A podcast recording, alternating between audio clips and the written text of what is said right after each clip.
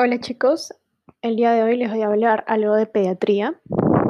En la guía del año 2019, una guía técnica, la guía práctica clínica para el diagnóstico y tratamiento de bronquiolitis en niños menores de dos años, el MINSA menciona el uso de un nuevo score, de una nueva escala, pero ojo, esta escala, o sea, nosotros estamos acostumbrados al uso del Birman y Pearson, ¿no? Pero el MINSA nos menciona que podemos usar ahora este score, sobre todo en niños menores de un año. Es un score puramente clínico y nos indica que si tiene un puntaje más de 10, hay alto chance de que este paciente va a necesitar UCI. Entonces, primero vamos a empezar por cuáles son esos parámetros del nuevo score.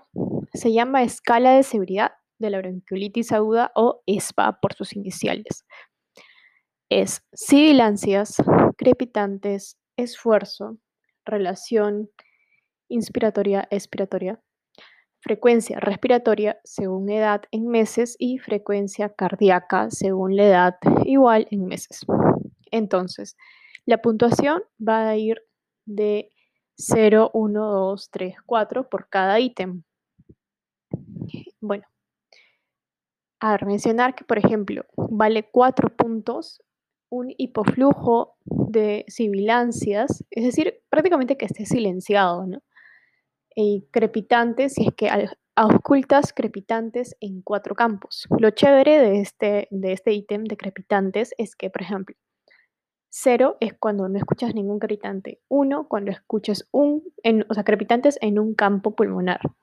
Dos en dos campos, tres en tres campos. O sea, ok, eso es lo chévere, que se correlaciona con el puntaje. Y bueno, creo que eso es lo más interesante de este score. Recordar que lo que más recalcan es que más de 10 puntos necesita ingresar a UCI. Creo que eso podría ser una pregunta, ¿no? De examen.